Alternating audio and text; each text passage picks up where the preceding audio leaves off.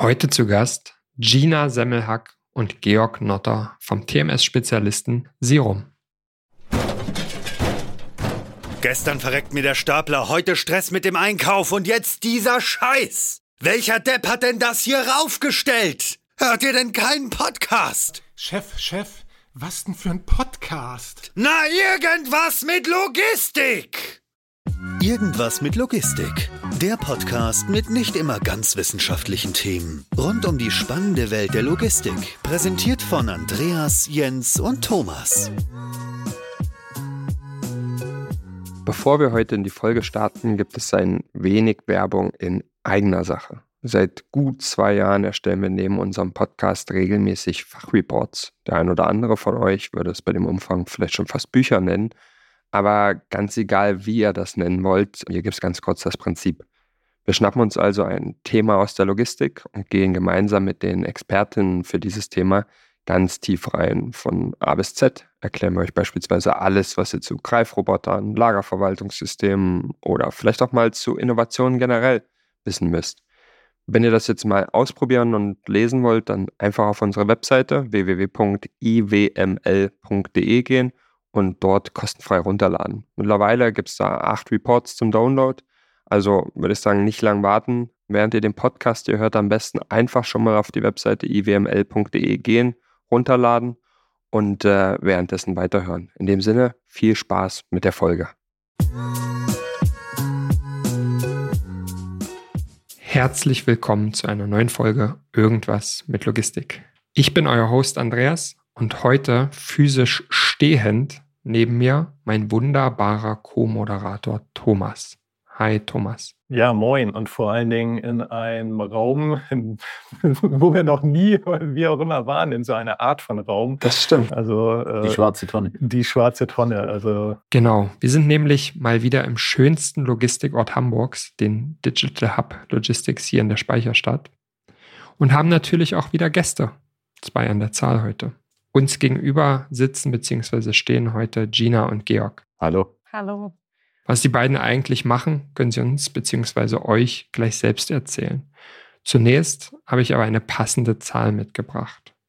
113. Worum könnte es dabei gehen? Habt ihr eine Idee? Ich sehe in äh, strahlende, aber fragende Gesichter.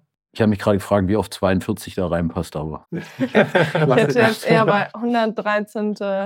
Episode oder? Leider sind wir schon weit über 200. Danke für deine Vorbereitung an der Stelle, Gina.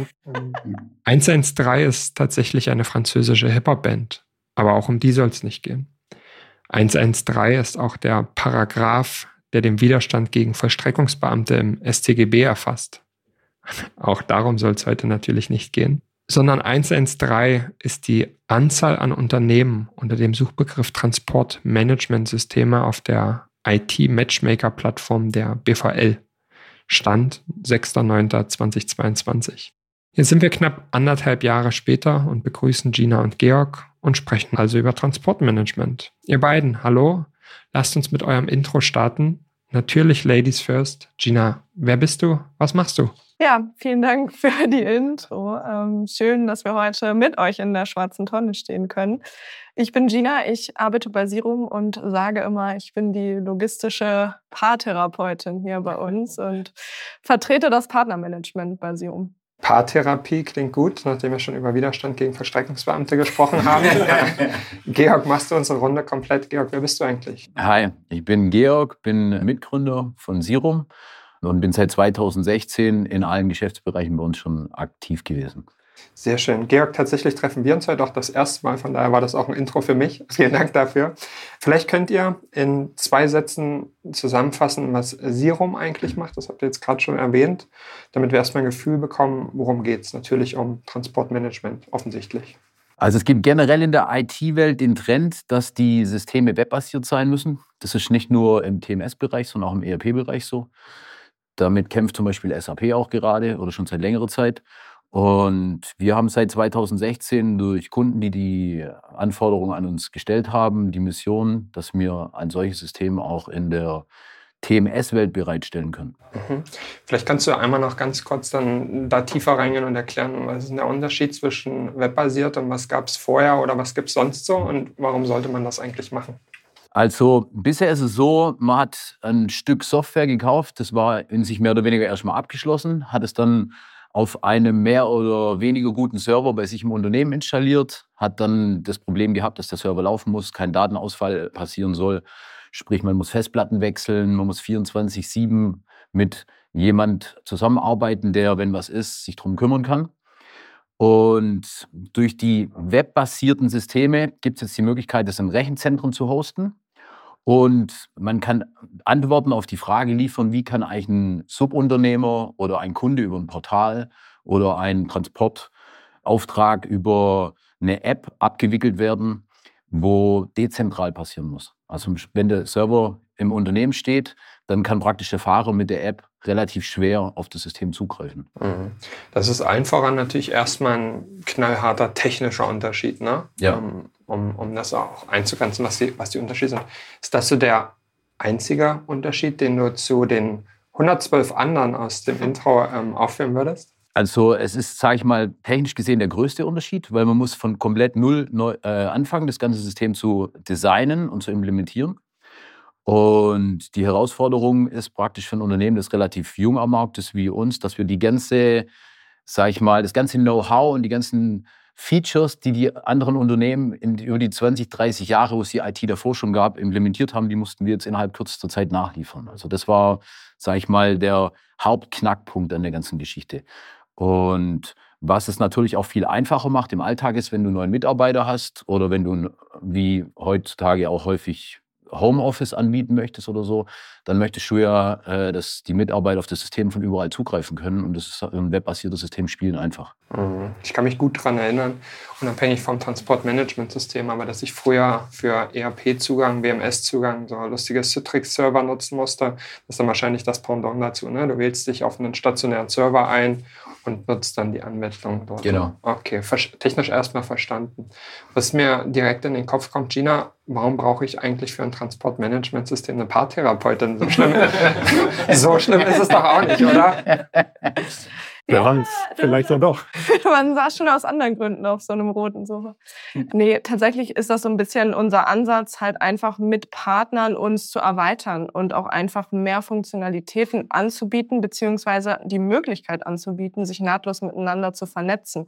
Also halt weg von so einer Mensch, ne, wir stehen hier neben dem Serverraum, ähm, alles passiert hier lokal und ist auch sehr umrandet und begrenzt. Und sobald man da irgendwie aus dieser Grenze raus möchte, kommt man erstmal in Schwierigkeiten zu sagen, hey, webbasiertes System, man greift über eine URL drauf zu, wir binden Partner an, wir möchten da eben gucken, dass das alles nahtlos funktioniert und für den Endanwender, für den Kunden möglichst auch unsichtbar. Also der möchte ja noch viel mehr Funktionalitäten dann in seinem TMS haben, die wir eben über Partner anbinden können. Was heißt äh, in dem Fall Partner? Was machen die Partner?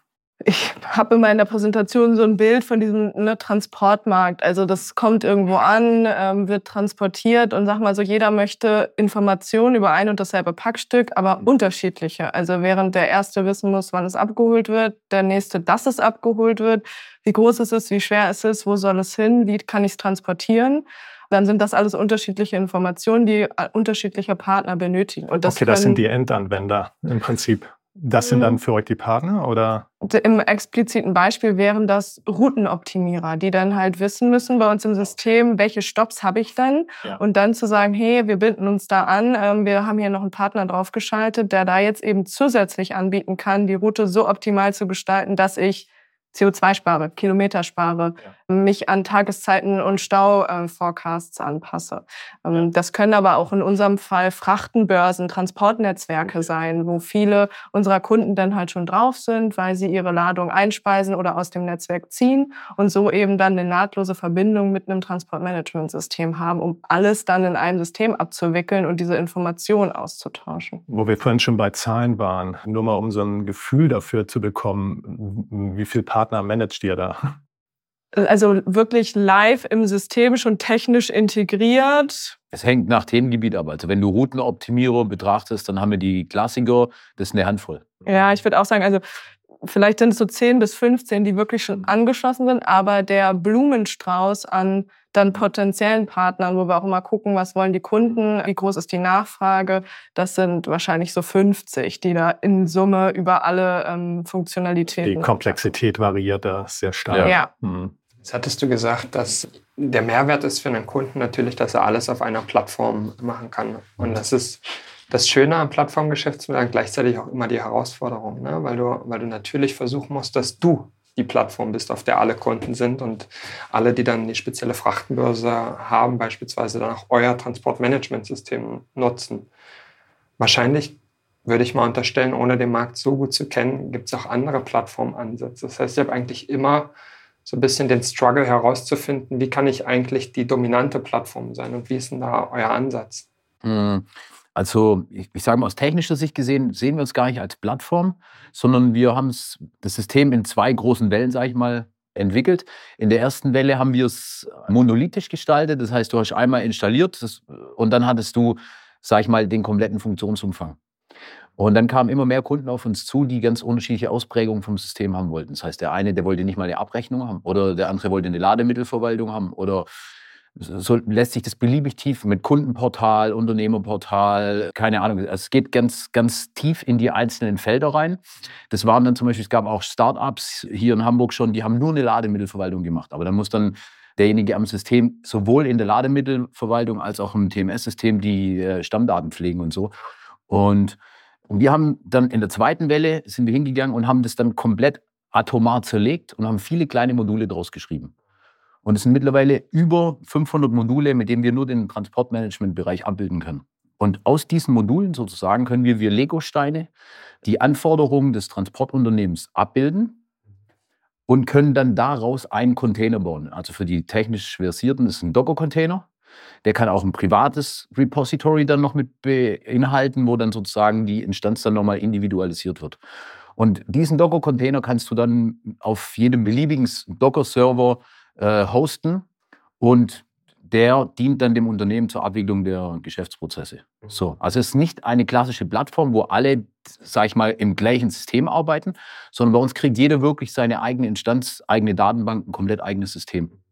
Jetzt hattest du diese, diese kleinen speziellen Features erwähnt, wo er gesagt hat, okay, da sind wir tief reingegangen, das haben wir vorher gesehen. Und auf der anderen Seite hatte Gina erwähnt, dass es Teilbereiche gibt, wo er dann lieber mit Partnern arbeitet. Mhm. Wie differenziert er das dann? An welcher Stelle sagst du dann, okay, das ist irgendwie ein Bereich, da gehe ich tief rein oder, boah, nee, da habe ich gar keinen Bock drauf, das soll mal jemand anders machen?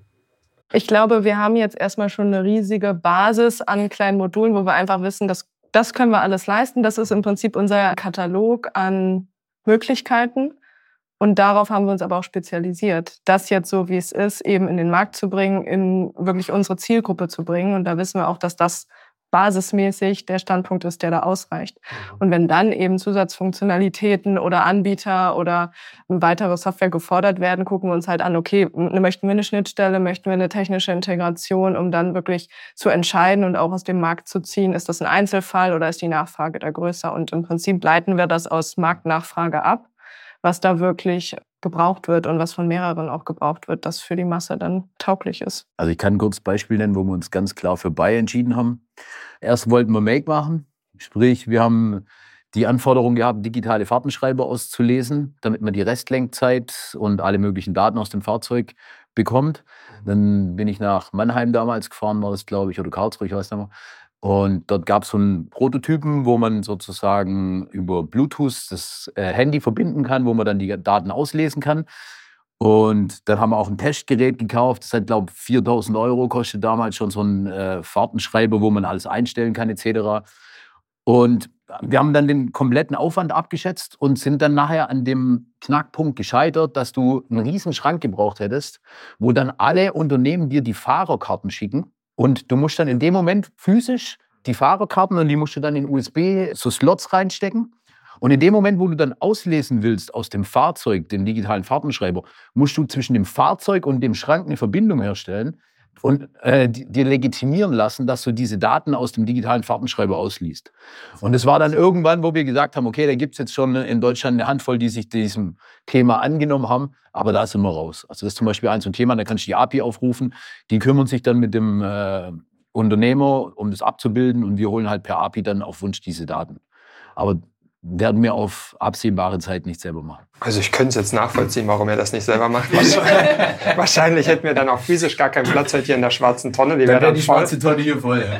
Genau, die wäre dann voll mit diesen äh, Kartenlesegeräten. Das ist, das ist ein total spannendes Beispiel und am Ende zeigt das ja auch so ein bisschen, wie, wie relevant das ähm, für euch auch ist, zu gucken, also erstmal den Markt zu kennen und sich zu überlegen, was gibt es da noch für andere Startups oder auch Unternehmen die die Problemstellung schon lösen. Ne? Das ist eine permanente Entscheidung, ob ich, ob ich ein Feature selber mache oder, oder mir dazu kaufe. Ich kann auch ein Gegenbeispiel noch bringen. Also Mac. Ja, gern. Wir hatten das erste Unternehmen, das mit uns zu sagen, dieses Transportmanagementsystem entwickelt hat. Ähm, die hatten die Anforderung, dass wir eine App integrieren bei uns ans System, über die die Fahrer dann die Aufträge abarbeiten können. Und dann haben wir uns die App angeschaut und da habe ich gesagt, also dann habe ich erst mal versucht, mit den Entwicklungsabteilungen damals dann äh, sozusagen Schnittpunkt zu finden und das Ganze zu integrieren, aber es war unheimlich träge. Und dann habe ich mir die Funktionalität von der App angeschaut und habe relativ schnell gesehen, dass wir das besser selber oder dass wir es relativ gut schnell selber hinkriegen. Und dem war dann auch so, nach zwei Monaten hatten wir die eigene App schon im, in der ersten Fassung fertig. Und heutzutage ist es wirklich so, wir können im System, im Backend, komplett das Verhalten der App konfigurieren. Das heißt, wir können auf einem, jedem Transport definieren, wie die App sich verhalten soll. Also ich will eine Unterschrift, ich will einen Unterzeichner, ich will einen Ablieferbeleg, ich will noch, dass der Fahrer noch irgendwelche Tasks abklickt und so weiter und so fort. Das können wir wirklich komplett out of the box bei uns im System konfigurieren und so verhält sich die App analog. Und das kriegst du nicht mit einem externen Dienstleister zusammen, weil dann updaten die wieder die App, dann geht das System nicht mit und dann hast du die ganze Zeit so ein Ping-Pong-Spiel und es funktioniert nicht. Und da haben wir uns ganz klar für Make entschieden. Also ich denke, hatte vorhin auch schon so gedacht, also als ich auch einmal sagte, auch gerade so Richtung 50 äh, Partner, die ihr habt, steigert die Komplexität, auch gerade das Thema Schnittstellen. Abgleich und, und so weiter. Ich denke mal, das ist ja auch genau das Thema, wo man sich wahrscheinlich auch immer wieder dazu entscheidet äh, oder sich dann vielleicht im Zweifel dafür entscheidet, ich mache es lieber selber, bevor ja. ich das rausgebe. Ähm, oder eben dagegen entscheidet, wenn die Komplexität, was der andere selber macht, äh, Stichwort Karten auslesen dann doch der, äh, der Faktor ist, ja. ähm, das dann doch lieber rauszugeben. Aber habt ihr dann, also noch irgendwie so ein verrücktes Beispiel, wo, wo du sagst so, okay, das, äh, das kommt auch für euch gar nicht in Frage, was ihr mal überlegt habt und so, was ihr vielleicht integrieren wolltet oder irgendwie so, ein, so in diese Richtung? Ich bin ja mehr der Verrückte in Anführungszeichen, der, der bereit ist, alles zu machen, sage ich mal. Aber also so ein gutes Beispiel wie mit dem digitalen Fahrtenschreiber ich jetzt keins, weil alles andere ziehe ich eher schon wieder in Betracht. Also zum Beispiel Kundenportal ist auch so, dass in dem Start-up-Bereich oder im, im ganzen Logistikbereich schon viele Anbieter gibt, die sich nur um ein Kundenportal gekümmert haben und dann diese Aufträge per EDI dann an die Transportmanagementsysteme übertragen. Aber es ist auch so ein bisschen so ein Thema wie mit der App. Du möchtest es nahtlos, du möchtest nicht so viele Schnittstellen dazwischen und es soll zusammenpassen zum System. Also das haben wir dann sowohl Unternehmer als auch kundenseitig abgebildet. Ich glaube, es ist auch so ein bisschen die Entwicklung, die da ähm, mit einbetrachtet wird. Ne? Wir haben vorhin lustigerweise gerade so eine LinkedIn-Erinnerung bekommen. Ähm, Georg ist acht Jahre bei Sirum beschäftigt. So als Gründer ähm, mhm. stolperten wir dann kurz über den Gedanken, Moment mal, das heißt ja auch, es gibt jetzt äh, Serum schon acht Jahre. Und da ist, glaube ich, relativ lange halt dieses Portfolio an Make erstmal als besagte Basis geschaffen worden mhm. und nicht von Anfang an geguckt, okay, wer hat jetzt mal welchen, welches Puzzleteil gemacht und wir tun uns alle zusammen, sondern diese Basis an Make die wir da jetzt haben und die wir da eben rausgeben können und die wir jetzt eben ergänzen durch immer mal nachgefragte Partner. Und da geht es dann auch gar nicht um einen Plattformgedanken, wo wir sagen, wir setzen uns da zentral in die Mitte und wollen, dass alle zu uns kommen, sondern eher um das Mindset der Zusammenarbeit. Sagen, hey, wir sind offen, weil es gab bei uns auch schon Beispiele. Also es gab auch schon Technologiepartner, die gesagt haben, hey, wir haben da einen Kunden und ja, der will auch, also können wir uns bei euch einfach anschließen, wir schieben die Daten rüber. Ja, wir sind ein offenes System, Schnittstellenbeschreibung, ähm, viel Spaß. Und andersrum genau genauso, dass wir gesagt haben, hey, wir, ähm, unser Kunde ist bei euch und äh, braucht irgendwie Informationen, die schieben wir euch dann rüber. Und da so ein bisschen dieses weg von jeder macht sein eigenes Süppchen und wir tauschen bloß nichts aus. Das ist ja in den letzten Jahren durchaus gewachsen, ähm, die Idee, da kooperativ eben einen Zusammenschluss zu bilden, der eben mehr schaffen kann. Was ja auch total spannend ist, wenn ihr vor acht Jahren damit angefangen habt, da war es wahrscheinlich noch nicht so en vogue, wie es heute ist, dass man äh, darüber spricht, wie kompliziert es ist, Schnittstellen zu bauen und dass keiner Bock hat, Schnittstellen mhm. zu bauen. Die müssen standardisiert sein. Mhm. Wahrscheinlich seid ihr dann, wenn ihr relativ früh angefangen habt, jetzt schon in einer Phase, wo ihr wahrscheinlich ein Stück weit einen technologischen Vorteil habt, weil ihr das quasi von der Pike auf so gemacht habt und, mhm. und euch so ausgedacht habt. Auf der anderen Seite kann ich mir aber vorstellen, dass es Unternehmen und Partner gibt, bei denen diese technologische Grundlage jetzt nicht so vorhanden ist, die vielleicht eher mhm. Komplexität sehen in, im Sinne von, okay, ich muss jetzt hier eine technische Schnittstelle bauen, das wird für die ein Mammutprojekt. Oder wie ist, wie ist da so der aktuelle Stand mit euren Partnern und Partnerinnen? Also ich sage mal so, es gibt verschiedene Betrachtungswinkel, mit denen man das Problem beantworten kann. Also wir machen da kein großes Geheimnis draus. Die Plattform, die wir als Basis verwenden, die heißt Udo. Das ist ein ERP-System, das wird in äh, Belgien, wurde das damals gegründet. Und da hat sich so ein Ökosystem außenrum entwickelt. Und zwar gibt es da, sage ich mal, Integratoren. Vor allem der spanischsprachige Bereich ist das sehr stark. Aber gibt es weltweit Integratoren. Und die haben sich zusammengetan in eine Odoo-Community. Und in dieser Odoo-Community teilen die kostenlos all ihre Module und Erfahrungen, wie sie gerade solche Schnittstellen, Integration oder wie, wie solche Integrationen umgesetzt werden. Und da sind wir auch relativ aktiv und im Austausch mit vielen. Und ich glaube, dass das der wichtigste Baustein an der ganzen Geschichte ist, weil wir müssen nicht das Rad jedes Mal neu erfinden, sondern wir teilen auch aktiv mit anderen, wie praktisch solche Schnittstellen funktionieren, wie sie aufgebaut werden.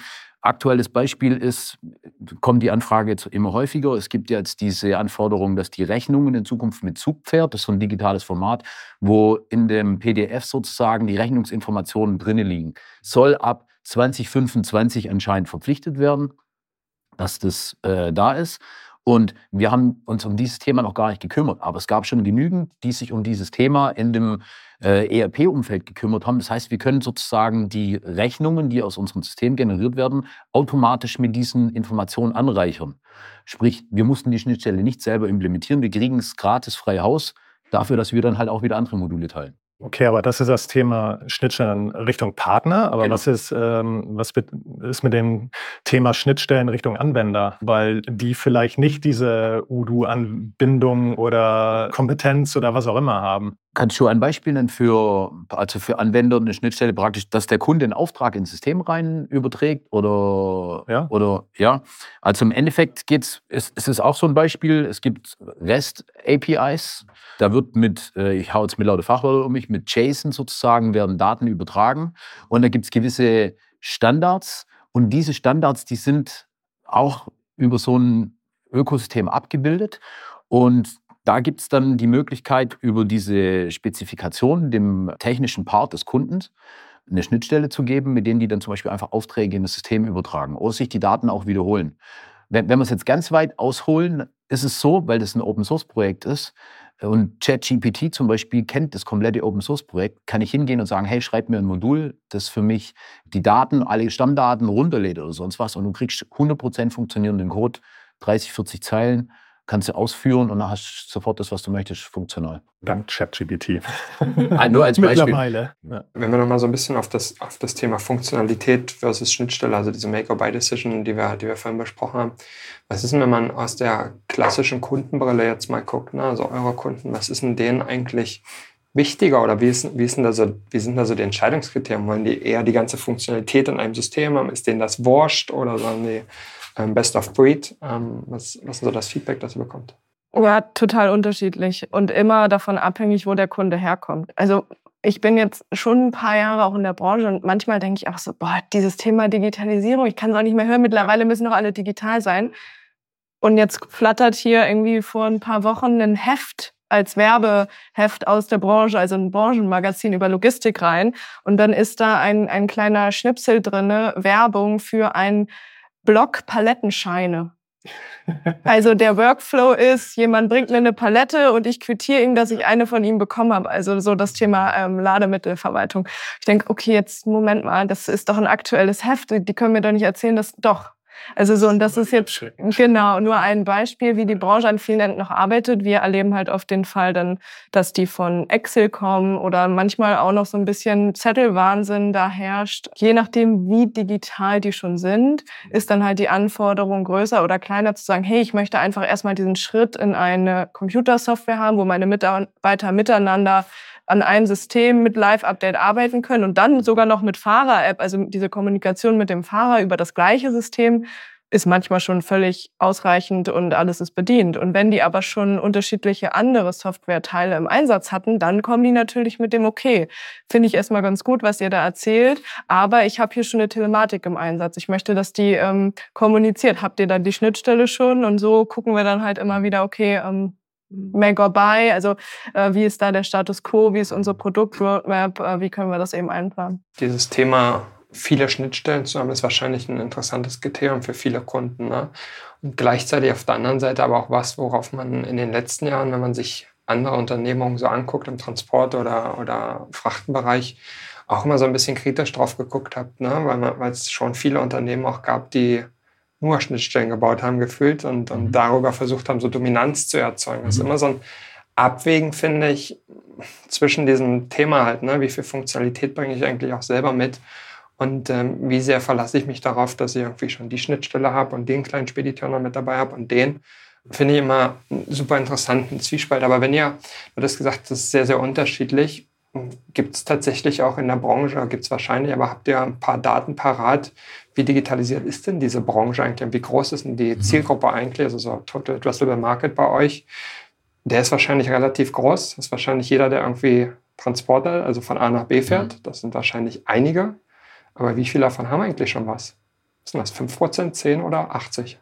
Auch hier müssen wir noch so ein bisschen in die Transportart unterscheiden. Wenn wir jetzt wirklich nur bei uns sind, haben wir das so ein bisschen in zwei Gruppen kategorisiert. Einmal Stückgut. Mhm. Das heißt, da wird viel in Netzwerken schon jetzt transportiert und die müssen im Prinzip alle schon ein System haben. Sonst hätten die vorher sich gar nicht absprechen können mit den ganzen Hubs und nächtlichen Umschlägen und so. Also da ist die Digitalisierung eigentlich nahezu bei 100 Prozent, wenn man jetzt einfach nur davon ausgeht, dass Digitalisierung bedeutet, die haben einen PC und ein, eine Software und so. Und dann haben wir halt so den Markt für uns FTL, LTL. Das sind wirklich von fünf eigenen Fahrzeugen bis 50 eigenen Fahrzeugen bei uns wo dann je nach Größe halt entweder schon mal irgendwas vorhanden war, was einfach nicht mehr läuft, oder wo Excel einfach immer noch die ausreichende Lösung war weil das Thema hatten wir vorhin gar nicht im Vergleich zu diesen klassischen Serverlösungen. Da ist halt so ein Anschaffungspreis immer gleich bei mehreren hunderttausend Euro. Und das war halt für jemanden mit drei Fahrzeugen, der halt gucken muss, dass alles läuft, da war Excel völlig okay.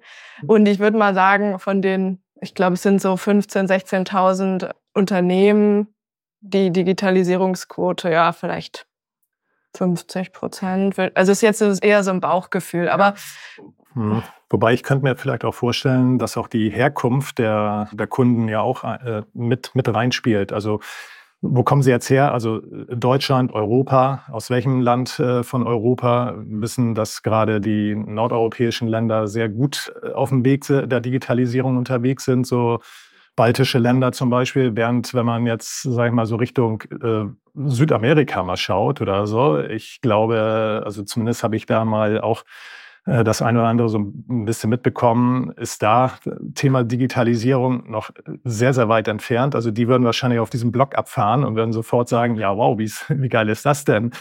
Das beste, äh, beste Tool ever und würden das eher nehmen. Habt ihr auch da so diese Erfahrung gemacht? Also gerade so Herkunftsländer?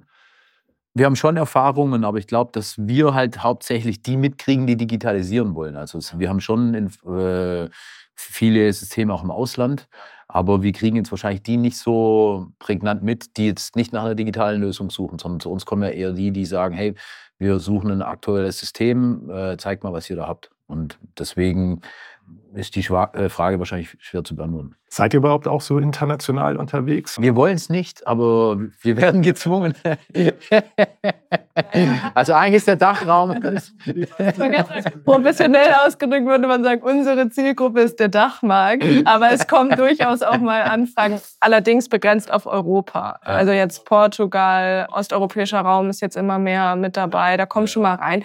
Wir sprechen natürlich auch mit denen und hören uns das an und gucken halt auch da immer so ein bisschen, passt das halt trotzdem irgendwie auf die Roadmap und entscheiden dann. Also einer unserer ersten Kunden, also schon 2016, glaube ich, oder 17, war aus England. Und da hatten wir gleich die Anforderung, wir brauchen Mehrsprachigkeit, mehr Währungsfähigkeit, mehrere Zeitzonen. Und damals hatten wir auch schon die Anforderung, dass die Aufträge zwischen den verschiedenen äh, Systempartnern geteilt werden können. Also mussten da die ganzen Zeitzonen berücksichtigt werden und so weiter und so fort. Und ja, man holt sich da sehr viel Komplexität auch in, ins Thema rein. Und wir haben halt jetzt gesagt, Dach ist jetzt erstmal unser Hauptgebiet. Bei 50 Prozent Digitalisierungsquote, zumindest aus dem Bauchgefühl, ist da noch genug zu tun, ne? Ähm, also auf jeden Fall. Und da ist immer die Frage, was ist Digitalisierung? Ne? Also wo hört es auf, wo fängt es an? Ja. Insofern, ähm, es geht ja im Prinzip um die Frage, alle arbeitsfähig zu machen und alle auch zukunfts mhm in der Zukunft arbeitsfähig. Für viele ist schon Digitalisierung ein Faxgerät zu haben. Ja, ist richtig. Nee, man kann da vielleicht nochmal einen kleinen Einschub bringen. Und zwar hatten wir intern immer so ein bisschen drüber gesprochen, was, wie gehen verschiedene Player ran. Und die einen, die versuchen von oben runter zu digitalisieren, die geben einem eine Plattform, da kann man sich dann aufschalten. Und die wollen aber die Daten dann aus irgendwelchen Systemen haben. Die so. Und wir haben einen anderen Ansatz gewählt. Wir versuchen von unten hoch zu digitalisieren. Wir gehen wirklich hin, sagen, hey, du kannst deine Fahrzeuge im System eintragen, du kannst deine Stammdaten eintragen, du kannst das mit deiner App vernetzen, kannst GPS-Daten im System gewinnen etc. Und wir können sozusagen die Daten generieren aus dem kleinen System des Unternehmers heraus sozusagen. Und ja, und irgendwo treffen da jetzt gerade wahrscheinlich die Welten aufeinander, auch dieses Plattformthema ist, ist da auch ein wichtiges, was wir vorher angesprochen haben. Und da rechnen die Unternehmen, eure Zielgruppe, eure Kunden einen tatsächlichen ROI drauf mit ihren drei LKWs oder wie werden die überzeugt, dass das sinnvoll ist? In unserem Fall jetzt. Also ich gehe jetzt immerhin bei gestiegenen Stromkosten und sage, hey, wenn man so einen Server ernsthaft betreibt mit 600 Watt, sage ich mal, und wenn du ihn ernsthaft betreibst, brauchst du eigentlich zwei, weil wenn der eine aus ist, dann steht dein Unternehmen still. Okay, ist vielen egal, aber dann zahlst du ja schon 200, 300 Euro äh, Stromkosten im Monat. Mhm. Plus die Servergebühr, plus die Wartung etc. Da hast du schon einen riesen Berg. Das ist, wir, wir haben ja so ein Eisbergbild. Du siehst immer nur die Kosten für, für das Hosting, für die Software. Aber was alles noch mitkommt, das sieht man im ersten Moment nicht. Aber wenn man es ehrlich macht, die Rechnung, muss man alle Kosten berücksichtigen. Und dann ist praktisch unsere Lösung auf jeden Fall mehr als wettbewerbsfähig. Ja, das ist, wäre jetzt so der Vergleich Server versus Webbasiert, wie wir das machen. Ähm, mhm. so die Kleinen, die im Prinzip errechnen keine Software versus eine Software, ja. die nennen es wahrscheinlich nicht Return of Investment, aber stellen schon so eine Rechnung dar. Und gerade jetzt in Zeiten, wo denen eigentlich so viele Zusatzkosten ähm, aufgelegt werden, was wir jetzt auch gerade aktuell immer wieder hören, ist das schon auch ein Thema, was immer wieder, ja, okay, ich muss halt einmal rechnen, ich muss es mir einmal anschauen, aber das Verständnis ist dann doch oft größer, den langfristigen Mehrwert auch einfach zu sehen, sich da eben digital aufzustellen, sich vernetzbar zu machen, sich an Transportbörsen und so anschließen zu können, um da halt auch nicht mehr in seinem kleinen Fokusbereich zu bleiben, sondern da auch so die Zielgruppe des unserer Zielgruppe ähm, dadurch zu erweitern, dass man sich digital aufstellt. Was mich grundsätzlich vielleicht mal noch zu euch als Unternehmen äh, interessieren will, jetzt sind wir ja in der, in der schwarzen Tonne, wie wir das hier so schön genannt haben, und ähm, sitzen hier im Digital Hub. Aber so richtig Startup seid ihr, glaube ich, auch nicht mehr so richtig. Nach acht Jahren darf man das wahrscheinlich auch gar nicht mehr sagen. Mhm. Ähm, weiß ich nicht, wie, wie identifiziert ihr euch denn selber eigentlich als Unternehmen ähm, nach, nach acht Jahren äh, Startup-Reise und, und äh, Softwareentwicklung? Gute Frage. Also ist nicht einfach. Wie, wie gesagt, wir sind, wenn wir uns vergleichen mit den etablierten Playern. Ja, SAP äh, ist größer. Das ne, kann ich auch sagen. Nein, nicht SAP, aber mit den anderen Marktbegleitern, die im TMS-Bereich da sind. Okay, die sind ja. meistens viel, viel, viel älter. Und in dem Vergleich sind wir schon noch ein Startup. Also ja. was den Funktionalitätsumfang angeht, ist wirklich so, so eine Komplexität gefragt, dass du es gar nicht, ich, ich behaupte mal, du kannst gleich auch viel schneller schaffen, ein funktionsfähiges System in so einer Zeit bereitzustellen. Also wir sind, ja, für ein klassisches Startup gibt es uns relativ schon lang, aber für den TMS-Bereich ist es, glaube ich, noch relativ jung. Genau, ich wollte gerade sagen, solange man den webbasierten Ansatz noch innovativ nennt, dürfen wir uns auch noch Startup nennen. Und es wird noch eine ganze Zeit auf jeden Fall so bleiben. Ich denke mal, ihr habt ja auch eine, äh, auch gerade gegenüber so etablierten Unternehmen, die es vielleicht schon seit 50 Jahren gibt ähm, oder so, habt ihr auch wahrscheinlich eine viel, viel agilere Struktur und Organisation und so weiter und könnt wahrscheinlich ja auch deswegen gerade auch auf unterschiedliche Anforderungen, Kundenanforderungen, Partneranforderungen anders reagieren oder du hast es auch gesagt, äh, Georg, dass du derjenige bist mit den verrückten Ideen und so. Und ich glaube, auch sowas braucht man und ähm, wahrscheinlich ist auch so etwas, was dann auch in so einem etablierten Unternehmen wird dann auch so einer dann mit so verrückten Ideen auch mal schnell in die Ecke gestellt und sagt so, nee, nee, brauchen wir ja nicht. Aber aus diesen verrückten Ideen entstehen ja auch die besten Produkte. Und so, ne? Das muss man ja auch dabei sagen. Man muss einfach nur gucken, dass man einen guten Counterpart hat, mit dem man sich ausgleicht. Wie sagt mein Vater immer, es ist wie eine, in einer guten Beziehung. Einer muss Motor sein und der andere Bremse. Nur dann äh, funktioniert das Fahrzeug so, wie es soll. Und ich glaube, so ist es auch in der Softwarewelt. Also. Ja. ja. Aber ab, absolute Bestätigung ist immer wieder ein Painpoint, den wir auch zu hören bekommen, wenn ähm, Entwicklungen zu lange dauern oder nicht ernst genommen werden, Anforderungen gefühlt in so einem Topf von Anforderungen landen und dann wird mal irgendwo einer rausgezogen, der dann bearbeitet wird. Ja. Und wird dann so ein Startup in der traditionelleren äh, Logistikbranche bei den Verladern und, und Leuten, die irgendwie von A nach B transportieren wollen, wahrgenommen oder suchen die dann eher tatsächlich die etablierten Unternehmen und sagen, nee. boah, auf Startup haben wir gar nicht so einen Bock, ihr kommt jetzt hier mit eurem agilen Mindset und wir haben drei LKWs. Nee, witzigerweise ist es kein einheitliches Bild. Also wir haben auch, ich sage es mal in Anführungszeichen, große Konzerne, die sich für uns entschieden haben, mit denen wir jetzt seit äh, zwei Jahren live sind. Und die haben sich bewusst für uns entschieden, weil es kein anderer so abbilden konnte, wie sie sich das vorgestellt hatten. Und die nutzen wirklich jetzt auch die Möglichkeit, dass, wenn man praktisch unsere Systeme aufgesetzt hat, dann kann, kann man die miteinander automatisch vernetzen. Und deren Subunternehmer zum Beispiel haben dann das gleiche System und dann disponieren die den äh, Transport und er kriegt es vollautomatisch übertragen, kann dann in seinem System das wieder weiter abarbeiten, was ihm sozusagen übermittelt worden ist. Und alle Events und Ablieferbelege etc. gehen dann wieder zurück ins System. Und, und wenn, wenn ein Unternehmen mit einem modernen Zeitgeist hat, dann haben die, auch wenn sie eine große Konzernstruktur haben, haben sie ein offenes Ohr für sowas. Da kommt doch die Paartherapie immer noch mal wieder mit rein. also immer mal wieder das Gespräch suchen und wir arbeiten eben auch viel mit Netzwerken und Vereinen und Verbänden und so zusammen, um da so ein bisschen so dieses Vertrauen auch herzustellen, zu sagen, mit denen kann man auch arbeiten. Das ist nicht nur eine, eine Yuppie-Startup-Bude, sondern ähm, da passiert auch was. Insofern ähm, gucken wir da schon. Apropos Verbände, wie werdet ihr da wahrgenommen? Weil auch gerade so diese typischen Verbände, die sind ja nun auch alle, äh, sag ich mal, steinalt. Und als Startup. genau. Wir haben ja als Startup wahrgenommen, ist so. Ja, ja, als Startup wahrgenommen und dann kommt Gina mit einem Lächeln als junge Frau in der Logistikbranche vom Startup. Da gibt es sicherlich den einen oder anderen, der die Augen runzelt und sich denkt, was will sie mir denn jetzt erzählen? Du saß bestimmt noch nie in einem LKW.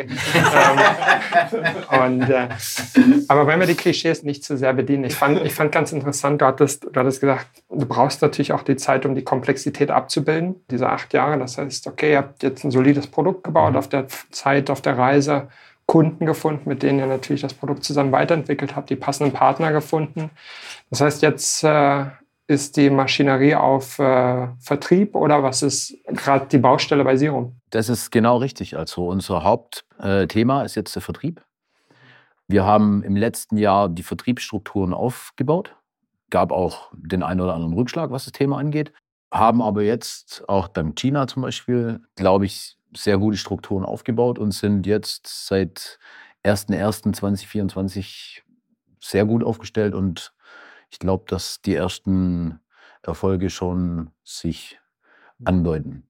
Dann äh, würde ich sagen, viel Spaß beim Vertrieb, äh, viel Spaß beim Verkaufen. Die letzte Frage, die ich äh, tatsächlich noch mitgebracht habe, die mir im Kopf schwört, wofür steht eigentlich Zero? Wie kommt ihr darauf? Gute Frage. Also es, es, wir haben lange über den Namen gerätselt und es ist ja so ein bisschen, also manche Unternehmen, die wählen das, was sie machen, als Firmenbegriff. Zum Beispiel irgendwas mit Logistik. Genau, aber das war schon billig. Oder, oder, die Abkürzung davon oder was auch immer. Wenn wir uns Kurierspett genannt hätten zum Beispiel, dann hätte spätestens heute der Firmenname nicht mehr gepasst, weil wir nicht mehr für Kuriere die Software machen, sondern allgemein für das Transportwesen. Und wir haben einen unvorbelasteten Namen gesucht, der auch ein bisschen pfiffig wirkt, nicht zu lang ist, einfach zu verstehen ist. Und irgendwann in einer nächtlichen Aktion ist dann das losgefallen, sage ich mal. Dann haben wir die Domains registriert und die Firma und das Irum angehört. Also kein geheimes, äh, keine geheime Abkürzung. Können wir uns ja eine kreativ ausdenken. Ich sehe ja, genau. Gina schon also, nachdenken. Also, nee, nee, nee, ich wollte, ich wollte nur ergänzen, da, so kam es zum Namen, aber wofür Sirum steht im übertragenen Sinne, wow. das ist uns natürlich klar. Ne? Sirum, das webbasierte Transportmanagementsystem, Beziehungen auf Augenhöhe zu Partnern und Kunden ist so mhm. das Roundabout, worum es uns technologisch und inhaltlich geht. Ja, wir wollen einen frischen, spritzigen Wind eigentlich in die Branche reinbringen und unsere, wir haben ja den Slogan Making Freights Easy. Also wir wollen einfach ein modernes Tool Anwendern in die Hand geben, mit denen sie im Tagesverlauf bestmöglich alles abbilden können und ohne unendlich große Investitionen mit am Markt mithalten können. Weil oftmals ist es ja so, dass nur große Konzerne die Ressourcen haben, um sich eine zeitgemäße Software zu bauen. Und wir sind halt dafür da, dass wir auch dem KMUs, wie man so schön sagt, ein adäquates Tool bereitstellen können. Ihr beiden, 40 Minuten später wird die Luft in der schwarzen Tonne langsam eng. Ähm, wir hatten das vorher schon gesagt. Dieser kleine Raum wird wahrscheinlich irgendwann äh, zu wenig Sauerstoff haben, sodass wir inhaltlich schwach sind. Ich kann mir keine neue Frage mehr ausdenken. Tommy, glaube ich, auch nicht. Nee, der Sauerstoff lässt sich nichts mehr zu. Von daher würde ich sagen, vielen Dank euch beiden, dass wir über logistische Paartherapie gesprochen haben, dass wir über Transportmanagementsysteme gesprochen haben, über eure Reise als Unternehmen, wo ihr heute seid, was ihr jetzt versucht äh, anzutreiben und äh, für die Einblicke in die Welt der TMS-Systeme. Vielen Dank. Danke, Danke euch auch. Ja. Danke.